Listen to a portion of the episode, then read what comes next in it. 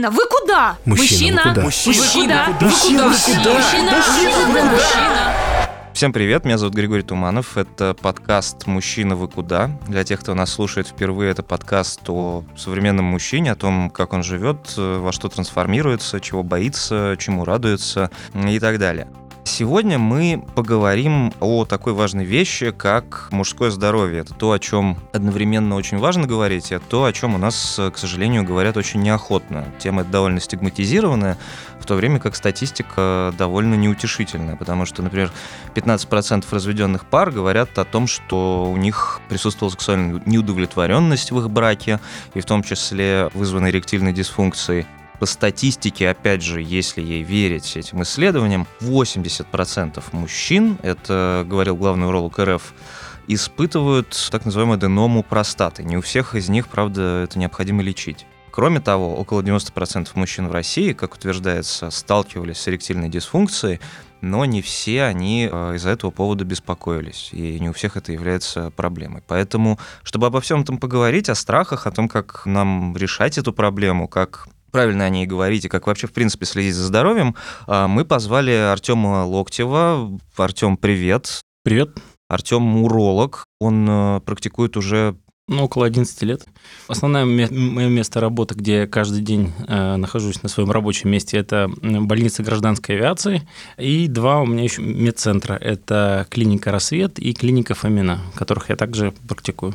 Угу. Тогда я, наверное, начну немножко от вас. А как вы стали уро- урологом? Просто, опять же, очень сложная, сложная тема для России, да, но как вас привело именно в, эту, в этот сегмент медицины? Ну, на самом деле, да. Не сразу мне хотелось пальпировать мужские гениталии или только этим заниматься. Первоначально я, наверное, хотел быть больше э, офтальмологом, травматологом. Так получилось, что мой родственник, он тоже уролог, и он старше меня, он был в аспирантуре, и подсказал, говорит, хочешь, приходи, поработай, и посмотри, как это на практике, именно в урологическом отделении, в городской клинической больнице. Вот. Понравится, останешься, будем, будем дальше работать. Ну, я пришел еще, будучи студентом, мне понравилось, так я стал урологом угу. постепенно. А не было барьера, вот действительно не мечтал пальпировать мужские гениталии, говорите вы, но угу. как-то такой психологический слом происходил какой-то в этом? Нет, абсолютно. Мне кажется, все-таки для мужчины урология, она более приемлема, наверное, что ли, чем для женщин. Допустим, мужчина-гинеколог, наверное, там все-таки есть кое-какие барьеры, а мужчина-уролог это воспринимается абсолютно нормально, и никаких проблем не было с этим. А с какими жалобами к вам идут чаще всего? Ну, хотелось бы сказать вначале то, что уролог э, часто обыватели, пациенты, они не знают то, что уролог занимается не только мужчинами, но и женщинами, да, то есть уролог тот специалист, который занимается диагностикой и лечением заболеваний мочеполовой системы у мужчин и мочеводящих путей у женщин, то есть, да, у нас почки, мочеточники, мочевой пузырь, ну, в общем-то, одинаково у женщин и у мужчин. Э, особенности уролога то, что он еще и занимается половой сферой у мужчины. Да? Соответственно, жалобы разнообразные, все зависит от э, уровня поражения, да, то есть верхние это почки, это могут быть боли в поясничной области, может быть изменение мочеспускания. Ну, соответственно, если говорить о мужчинах, это может быть изменение качества эрекции, отсутствие эрекции, бесплодие и так далее. То есть, ну, чаще всего жалобы, наверное, вот такие вот. А почему, как вам кажется, эта тема так в России стигматизирована? Почему мужчине часто так сложно просто, правда, взять и прийти с какой-то болячкой к врачу? Ну, именно конкретно к урологу, наверное. Конечно, да. да. А, ну, я думаю, это связано с тем, что уролог все-таки воспринимается даже так, грубо говоря, если пискин доктор и так далее. Чаще всего к урологу идут с проблемами с э, репродуктивного характера, да. Если мужчина идет к урологу, часто воспринимается, что у него есть проблема с эрекцией, да. И так как в нашей стране это стыдно, да, то, что признаться в том, что есть проблемы с эрекцией. И поэтому многие мужчины не очень охотно идут с этими проблемами. Тем самым, когда они идут к урологу, они частично как бы признают то, что э, они некомпетентны, да, там в постели и так далее. Это является реально для некоторых э, мужчин проблемой. Для женщин, в общем-то, такая ситуация не распространена, но такие проблемы, как, допустим, недержание мочи у женщин, да, так как у мужчин это достаточно редко бывает, а у женщин а, по статистике это очень распространенная ситуация, особенно у женщин там после 30-40 лет. И с этими проблемами женщин тоже редко приходит, к сожалению, хотя по статистике очень распространенная проблема. Ну, все же сосредотачиваясь на мужской да, части населения, А с какими мифами об урологии и о, не знаю, эректильной дисфункции и так далее вам чаще всего приходится сталкиваться? Может быть, даже на конкретных примерах. Не знаю, пришел какой-нибудь пациент и рассказал, что пытался лечиться огурцом, допустим. Или что у него это на всю жизнь, или что там нужно пить э, корень, а, не знаю, оленя Женьшень. и так далее. Да-да-да-да-да-да. А, ну, опять же, можно рассматривать, э, как бы жалоб достаточно много, которые э, воспринимаются как чисто урологические, да, опять же, начиная с верхнего этажа, да, это почки. Что касается непосредственно именно мужских проблем, да, это простатит, да, это эректильная дисфункция, ну, самое большое количество мифов и каких-то мнений о том, что ну, связано с простатитом, то, что простатит есть у всех, простатит рано или поздно там, будет у всех, и что простатит обязательно переходит в аденому предстательной железы или в рак предстательной железы. На самом деле таких э, доказательств нет. Это что касается предстательной железы, хотя, казалось бы, такой небольшой орган, а сколько там дискуссий, мнений по поводу этого есть. И, ну и, соответственно, по поводу эрекции, да, то, что простатит связан с эрекцией, с проблемами с эрекциями, с эрекцией Опять же, все данные, которые связывают э, проблемы с эрекцией и простатит, они э, не точны, и чаще всего, на самом деле, никакой взаимосвязи нет, потому что есть пациенты, которые переносят э, радикальное удаление предстательной железы, и у них эрекция есть, да, то, что если бы этот орган был так взаимосвязан с эрекцией, у этих пациентов вообще эрекции не было бы, да, и давно доказано, что эрекция это является сосудистым феноменом, то есть, в первую очередь, это работа сердечно-сосудистой системы и функционирование сосудов. Они приходят, это проговаривают, да, я имею в виду пациента? Ну, каждый раз я слышу... Все же лучше знают, чем врач, да? Конечно, потому что в интернете, э, в СМИ, по телевизору очень часто показывают то, что всем известные препараты, когда мужчина лежит рядом красивая жена, он бежит в туалет и там сидит, плачет, там или все грустно, потом показывают таблетки определенные, и все становится вдруг раз, и все становится хорошо, здорово, и с эрекцией, и с аденомой, или с простатой. Вот. Ну, к сожалению, это не так. И есть даже такой термин медикализация, э, э, то есть это предписывание лекарственному веществу или БАДу тех свойств, которые на самом деле он не имеет. И очень часто, соответственно, те препараты, которые рекламируются, никакого вообще отношения или никакого ярко выраженного эффекта на эти органы не имеют. Так странно, казалось бы, эрекция – это не то чтобы самое главное в мужчине, но мы все живем в 2020 году, там, не знаю, разрабатываем приложения, digital, вот это все. В космос летаем, но почему по-прежнему, простите, э, стоящий член так важен для мужчины, его ощущение самореализации?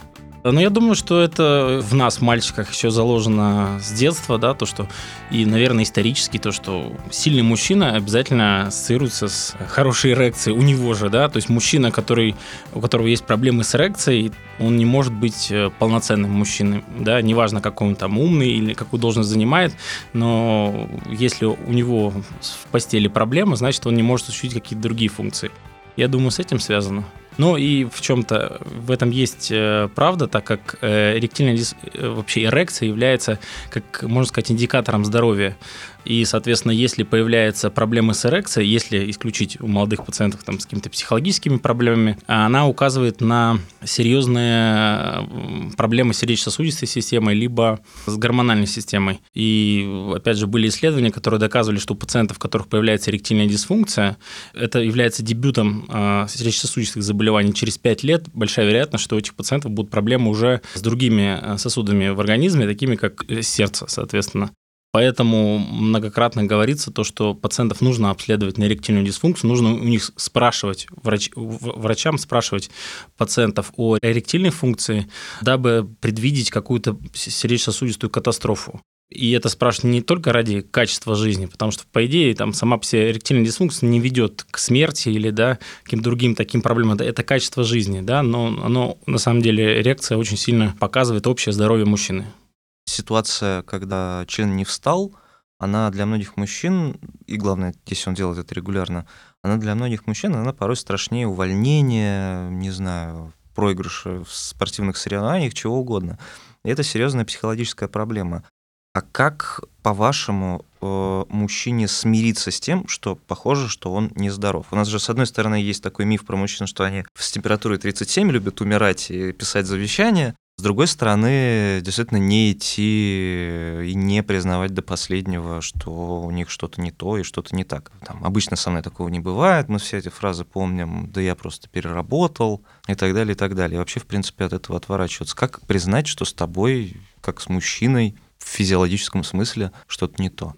Ну, наверное, мне как урологу я несколько искаженно на это смотрю, да, так как я в этом работаю с такими пациентами, но э, я также пациентам часто говорю то, что вот, как я и говорил, да, есть три компонента там, эректильной дисфункции. Вот это сердечно-сосудистая система, эндокринная система и психогенная там, проблема, да, психоэмоциональная. Э, я решаю вопрос сердечно-сосудистой системы с эндокринной системой, то есть мы выявляем причину проблемы с эрекцией, да, если есть э, и преобладает психогенный компонент, все же общение, беседа с пациентом – это не моя прерогатива, то есть этим занимаются психологи, сексологи. Поэтому э, я как могу объясняю пациенту, что мы можем сделать, как мы можем лечить, как мы можем диагностировать проблему, но обязательно еще подстраховываюсь консультацией психолога, сексолога, потому что выяснение причины, копание в себе – это вот больше не мое, неврологическое. То есть именно общение, именно в формате общения этим занимается является психолог-сексолог, а не уролог.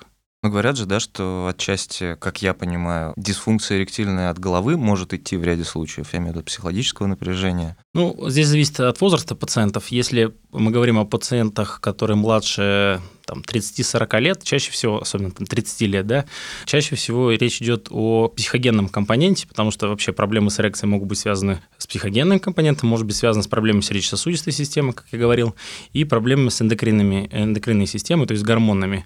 Но реально на практике чаще всего молодой пациент, который приходит на прием к урологу и рассказывает какие-то проблемы а, с эректильной функцией, это очень часто именно непосредственно пациент, который имеет какие-то психологические проблемы и который, возможно, имел негативный опыт, да, а далее появляется уже, в любом случае, даже если это была какая-то органическая проблема, присоединяется психогенный компонент, и есть такой синдром ожидания неудачи, то есть каждый раз он уже на этом заостряется, то, что у него будут проблемы с эрекцией, и, соответственно, половая жизнь далее у него уже нормально не может проходить, он идет, соответственно, к урологу, а некоторые к сожалению, не идут, а просто начинают э, покупать какие-то лекарства, опять же, которые рекламируются в интернете или по телевидению, и часто не получают какого-то эффекта. Это еще более усугубляет их проблемы психологические, и ну, они постоянно находятся в глубокой тревоге, в стрессе, и приводят вплоть до там, суицидальных э, каких-то мыслей, и различные тревожные расстройства у них появляются у этих пациентов.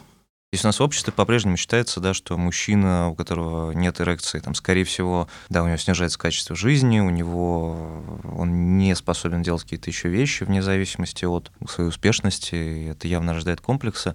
Как победить вот эту стигматизацию? Потому что ты же ходишь, если у тебя что-то случилось, переживаешь, действительно гуглишь это, потому что ты знаешь, что это очень, ну, не осуждается, но высмеивается обществом. Ты же не можешь так с друзьями поговорить о больном зубе, это вроде кажется нормально. С друзьями поговорить о эректильной дисфункции, о том, что там, не знаю, у тебя вчера она случилась, вот, не знаю, на первом свидании условно.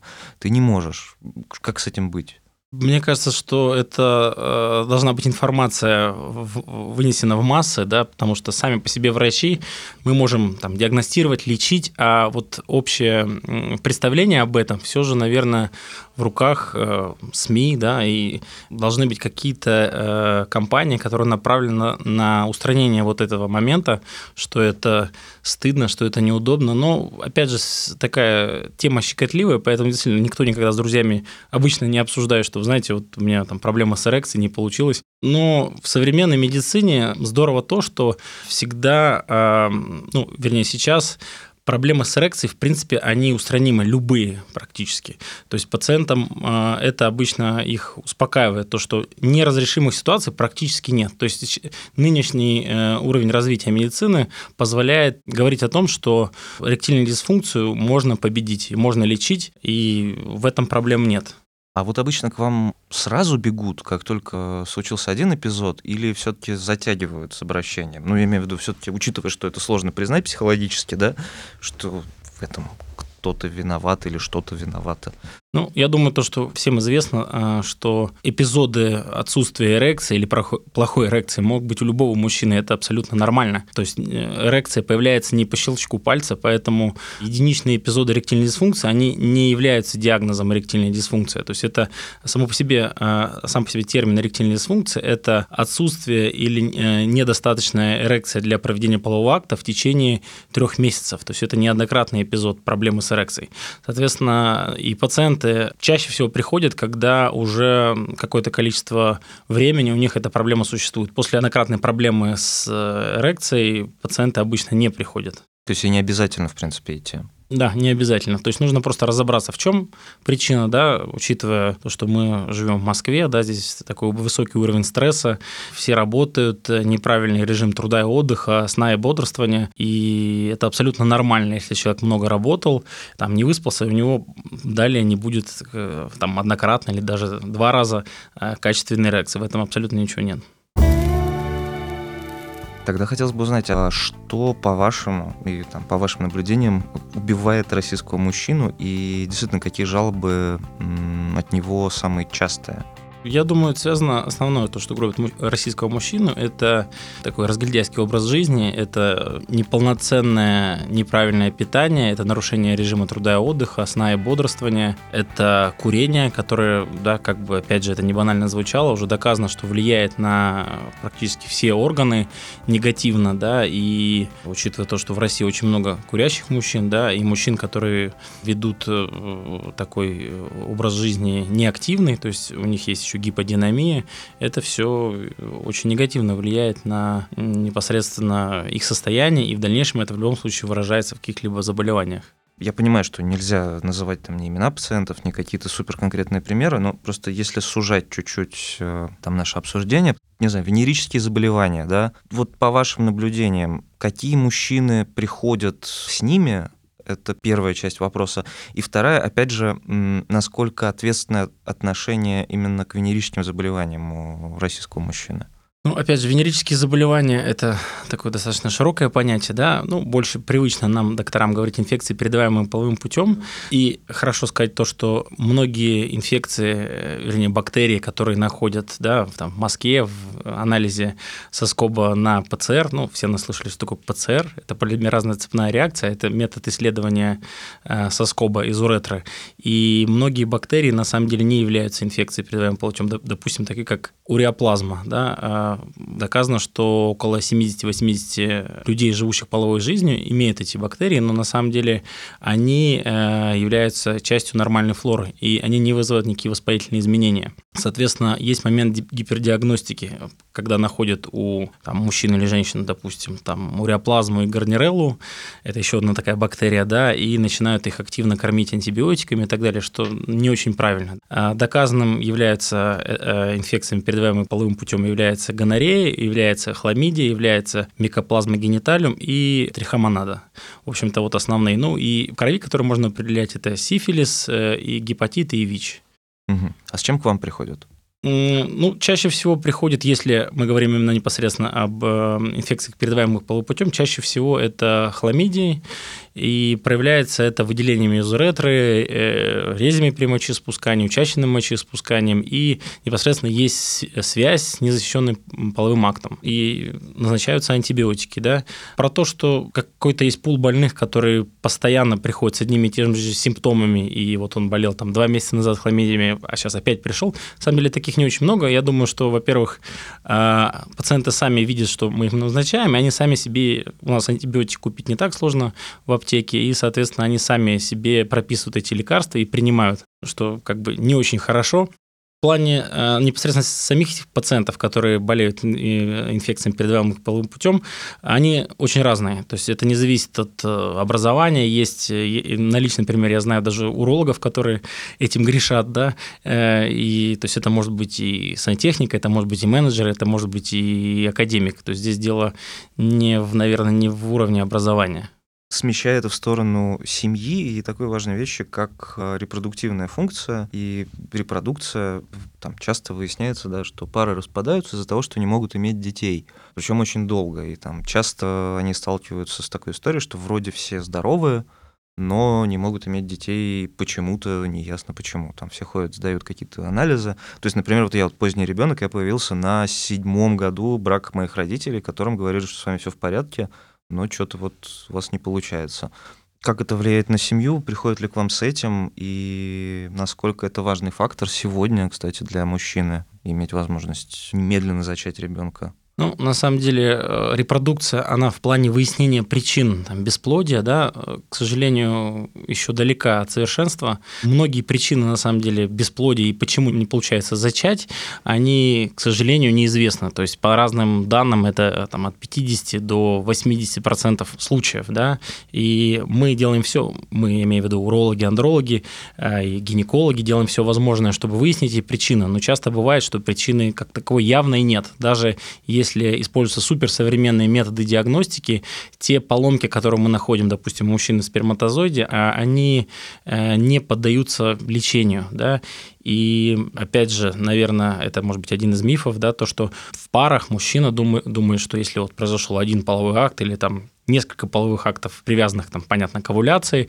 то должен появиться сразу же ребенок. На самом деле диагноз бесплодия выставляется при активной регулярной половой жизни без предохранения а, более 12 месяцев. По некоторым данным, даже а, более одного года, до двух лет, в принципе, какие-то меры принимать не обязательно. Да? Но по медицинской документации это более одного года. Соответственно, даже если у пары не получается зачать в течение там, 6-7 месяцев, не нужно паниковать паниковать, сдавать анализы, бегать по разным клиникам, потому что это нормально, то, что не происходит зачатие до одного года. А я бы хотел еще поговорить о такой вещи, как рак простаты, ведь это довольно распространенное заболевание, да, мужское, как я понимаю. Очень распространенное на самом деле. Ну, первое, э, хотел бы сказать, что связь простатит, э, гиперплазия аденома простаты и рак простаты, а такой взаимосвязи нет, да. Ну, наверное, можно просто поговорить о простате, да, потому что это такая тема, на самом деле, отдельная, можно очень долго о ней говорить. Но, первое, хотелось бы сказать, наверное, давайте начнем у нас с простатита, потому что это будет более именно связано с воспалением предстательной железы. Та история, что простатит есть у всех, это не так абсолютно. И, к сожалению, даже современная диагностика и установка диагноза хронический простатит, мы говорим о хроническом простатите, потому что острый простатит – это высокая температура тела, явные жалобы, то есть ну, пациент это не пропустит. А хронический простатит – это вяло текущие какие-то там дискомфорты, боли, там, промежности, там, в мошонке и так далее. Э, очень часто это вообще никоим образом не связано с предстательной железой, и часть докторов, к сожалению, да, паразитируют на пациентах, начинает им ненужное лечение, всякие унизительные процедуры, да, связанные с вставлением чего-то в, предста... в прямую кишку, кишку, да, ну, хочется сказать, что нашим слушателям, да, то, что хронический простатит на самом деле не так часто встречается, именно истинный э, хронический простатит. Что касается гиперплазии простаты и рака предстательной железы, гиперплазии простаты основным фактором ее развития, как и э, рака предстательной железы, является возраст. То есть до 40 лет фактически гиперплазия или аденома, по-старому, как простаты, она не встречается. И рак предстательной железы тоже не встречается, это казуистика. Соответственно, гиперплазия простаты или аденома простаты с возрастом вероятность ее обнаружения увеличивается, то есть это там, 50 лет это там, 40%, в 60 лет это 50%, в 70 лет это около 70%. То есть практически каждого мужчину рано или поздно ждет своя аденома, гиперплазия простаты. Но это абсолютно не значит, что ее нужно как-то лечить, что-то с ней делать ее нужно э, лечить или обследовать только когда есть какие-то жалобы. Да?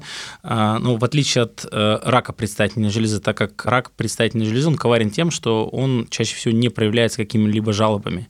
И, соответственно, после 45 лет мужчине все же стоит зайти к урологу, да? потому что до этого возраста, в принципе, если нет никаких-то определенных жалоб, которые пациент подозревает, что это урология, к урологу можно не приходить. То есть типа до 45 спокойно можно... Ну, в общем-то, да, до 40, до 40 точно, да. То есть есть, ну, такое понятие, там, чекап, и так далее, да, э, ну, это уже немножко другая история, но в целом э, в него чаще всего входит в это обследование э, там, общий анализ мочи, УЗИ, который, ну, желательно делать, да, но в целом именно идти к узкому специалисту, такому как уролог, там, до 45, ну, если есть генетическая предрасположенность, тогда может быть 40, но в целом такой необходимости нет. Да, и рак предстательной железы относится к одним из самых э, распространенных злокачественных опухолей у мужчины. И, опять же, есть данные, которые показывают то, что после 70 лет у каждого второго мужчины, у каждого второго, у каждого третьего рак предстательной железы, он есть. Да? И сейчас ведутся активные дебаты в плане того, что какой надо рак предстательной железы лечить, а какой нет. Есть даже пациенты, которым не надо лечить рак предстательной железы. Есть более агрессивный рак предстательной железы, есть менее агрессивный рак предстательной железы. И как бы это, опять же, это, наверное, тоже один из мифов, да, как бы это странно не звучало, не каждый рак необходимо лечить, да. Ну, это так немного грубо звучит, да, но есть э, та категория пациентов, которые, э, которых нужно наблюдать. Это не, это не говорит о том, что нужно выявить и все, иди и больше не приходи. Нет, это значит то, что не обязательно его агрессивно лечить. То есть, то есть химиотерапия, там... удалять предстательную железу, да, но здесь как бы, опять же, много но, много оговорок, но в целом это одно из самых распространенных онкологических заболеваний у мужчин. И за последние 20-30 лет достигнут, э, то есть это один из самых хорошо изученных и хорошо поддающихся терапии э, онкологических заболеваний. Очень любопытно понять, насколько на ваших глазах, то есть 11 лет, это довольно внушительный срок практики, и понятно, что за это время вы видели очень разных мужчин. Как-то менялись и как они трансформировались на ваших глазах, эти самые мужчины, которые к вам приходили? На самом деле, э, за эти 11 лет наступил огромный скачок в, в плане лечения, диагностики урологических заболеваний.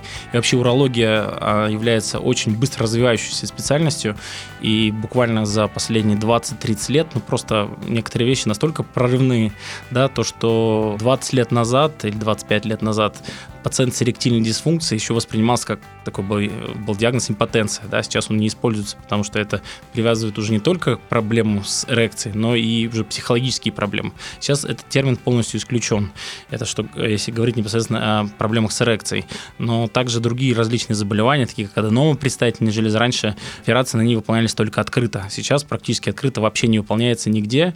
И достигнут огромный прорыв именно в плане и как э, медикаментозного лечения, так и оперативного лечения. И, соответственно, лет 11 назад пациенты, в общем-то, полностью доверяли врачу. И что бы ты им ни сказал, они, в общем-то, тебя следовали, потому что ну, было сложно проверить эффективность тех или иных мер. Сейчас у нас появился интернет, э, сейчас появилось много классных издательств, которые публикуют многие современные данные именно для пациентов, чтобы было понятно не каким-то научным языком, а именно для э, широкого круга обывателей. И сейчас пациенты, они в некоторых вещах э, лучше осведомлены, чем даже врач. И, соответственно, с ними уже идет диалог несколько по-другому. И за каждую фразу нужно все-таки отвечать какими-то исследованиями и так далее. Я думаю, вот основное, основное отличие такое. То есть пациенты, они стали более грамотными, и у нас идет уже не монолог, а диалог. А говоря скорее о психологическом состоянии, я имею в виду, э, может быть, 11 лет назад приходил мужчина более забитый и закомплексованный там, в связи с эректильной дисфункцией. Там, может быть, сегодня он приходит более сознательным. Ну, опять же, там 11-15 лет назад пациент с эректильной дисфункцией чаще всего они вообще не приходили к урологу, да, они искали какие-то снадобья в интернете, ну или хотя тогда еще особо интернета не было, да, э, по каким-то знакомым ездили или какие-то снадобья брали, там, привезенные на чер... Э, с черного рынка там, из Китая или еще откуда-то. И, соответственно, у нас не было группы препаратов, к которым относятся, ну, все знают, это уже стало нарицательным Виагра, да, это первый препарат, насколько я помню, в 93 году был синтезирован, причем он был синтезирован случайно. То есть этот препарат первоначально придумали для э, лечения стенокардии, для улучшения микроци... для циркуляции в сердце, а выяснилось, что он улучшает циркуляцию крови в члене.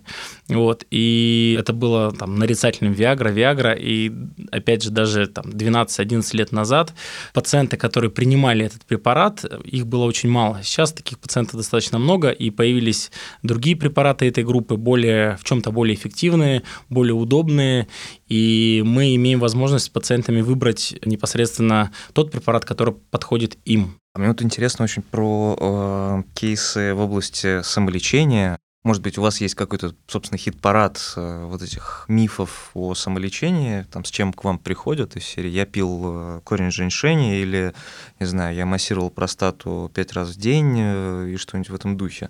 Вот какой у вас в этом смысле за годы работы личный хит-парад накопился?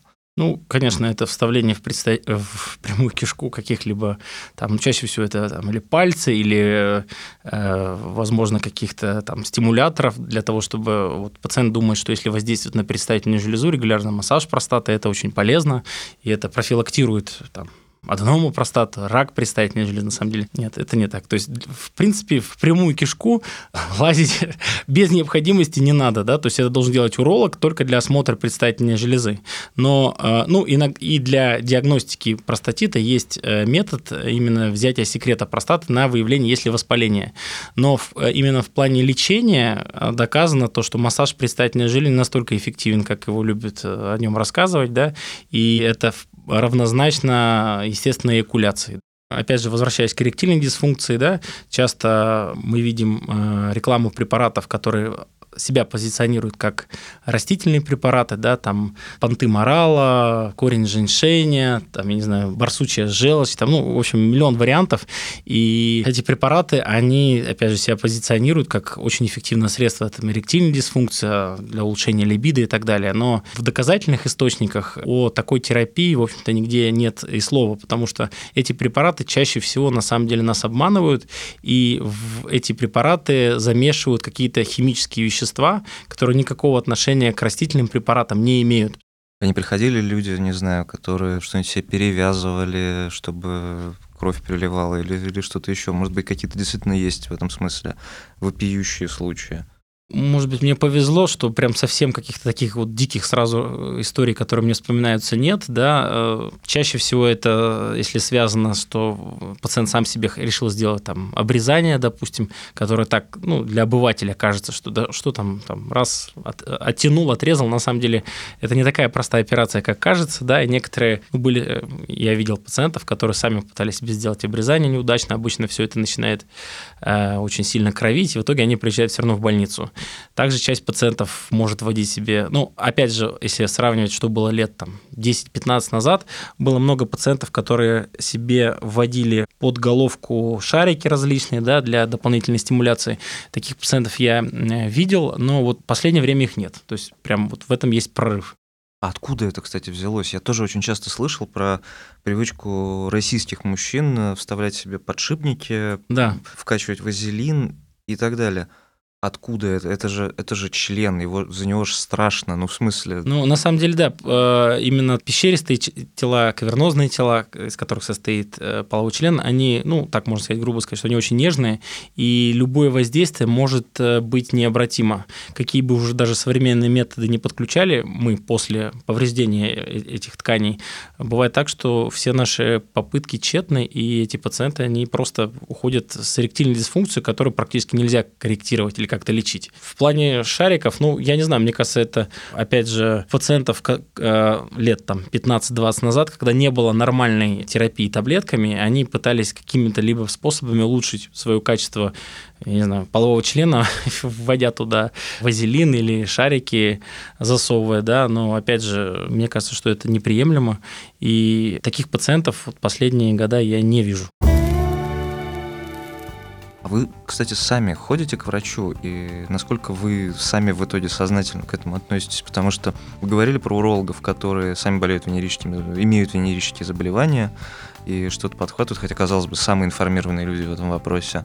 Как вы относитесь к своему здоровью? Как вы за ним следите? Не, ну, есть такой да, сапожник без сапог, да, то, что даже если быть информированным по всем проблемам, да, опять же, если там говорить о курении, да, ну, большинство врачей знают, что это вредно, но очень много врачей курит, да.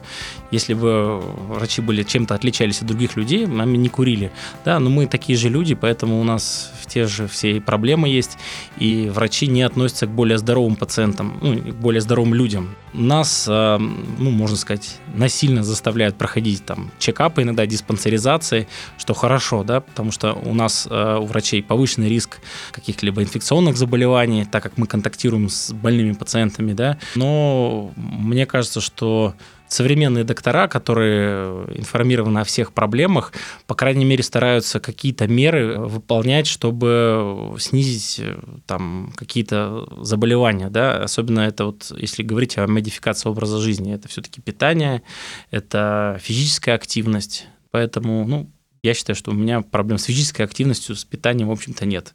В рамках профессии, какой или не профессии, или вообще как для мужчины, за счет чего вы чувствуете себя состоявшимся?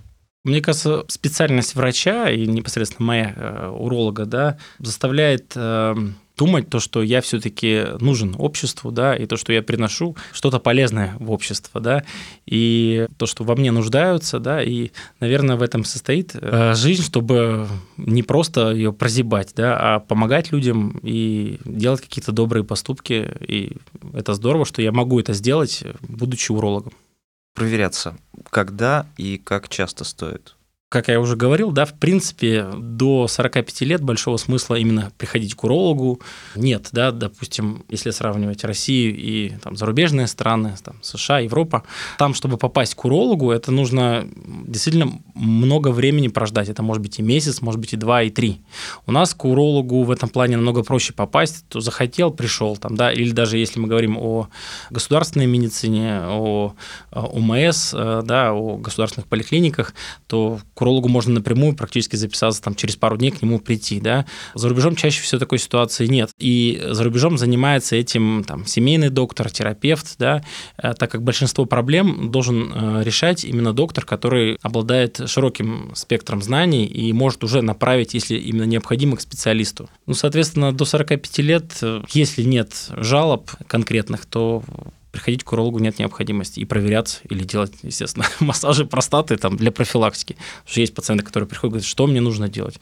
Я говорю, живите просто здоровой жизнью, занимайтесь спортом, занимайтесь сексом, правильно питайтесь, все просто. Трудно с этим поспорить. С вами был Григорий Туманов и подкаст «Мужчины, вы куда?». В этом выпуске мы говорили с урологом Артемом Локтевым о мужском здоровье, о том, почему эректильная дисфункция в России стигматизируется и почему при этом бояться ее не нужно. Спасибо вам большое, Артем. Спасибо. Этот подкаст вы можете слушать на любых платформах, от Android до iOS. Мы доступны в iTunes, мы доступны на SoundCloud и любых других подкастерских платформах. И очень прошу вас ставить оценки, оставлять комментарии и, самое главное, связываться со мной через Telegram G Туманов, чтобы рассказать историю, которую, которую вы хотите поделиться. Я всегда открыт для этого, и подписывайтесь на наш телеграм-канал «Мужчина, вы куда?». Я напоминаю, что партнером первого сезона нашего подкаста стал фонд имени Генриха Бёля в России. И по нашей традиции, если вы впервые нас слушаете, должен сказать, что на Яндекс Музыке под названием «Мужчина, вы куда?» существует еще и плейлист. Он пополняется новой песней каждый раз, когда выходит э, очередной выпуск нашего подкаста. Сегодняшняя песня — это «Five Minutes» музыкального коллектива Her. Спасибо большое, всего хорошего. All I need is five minutes. All I need is five.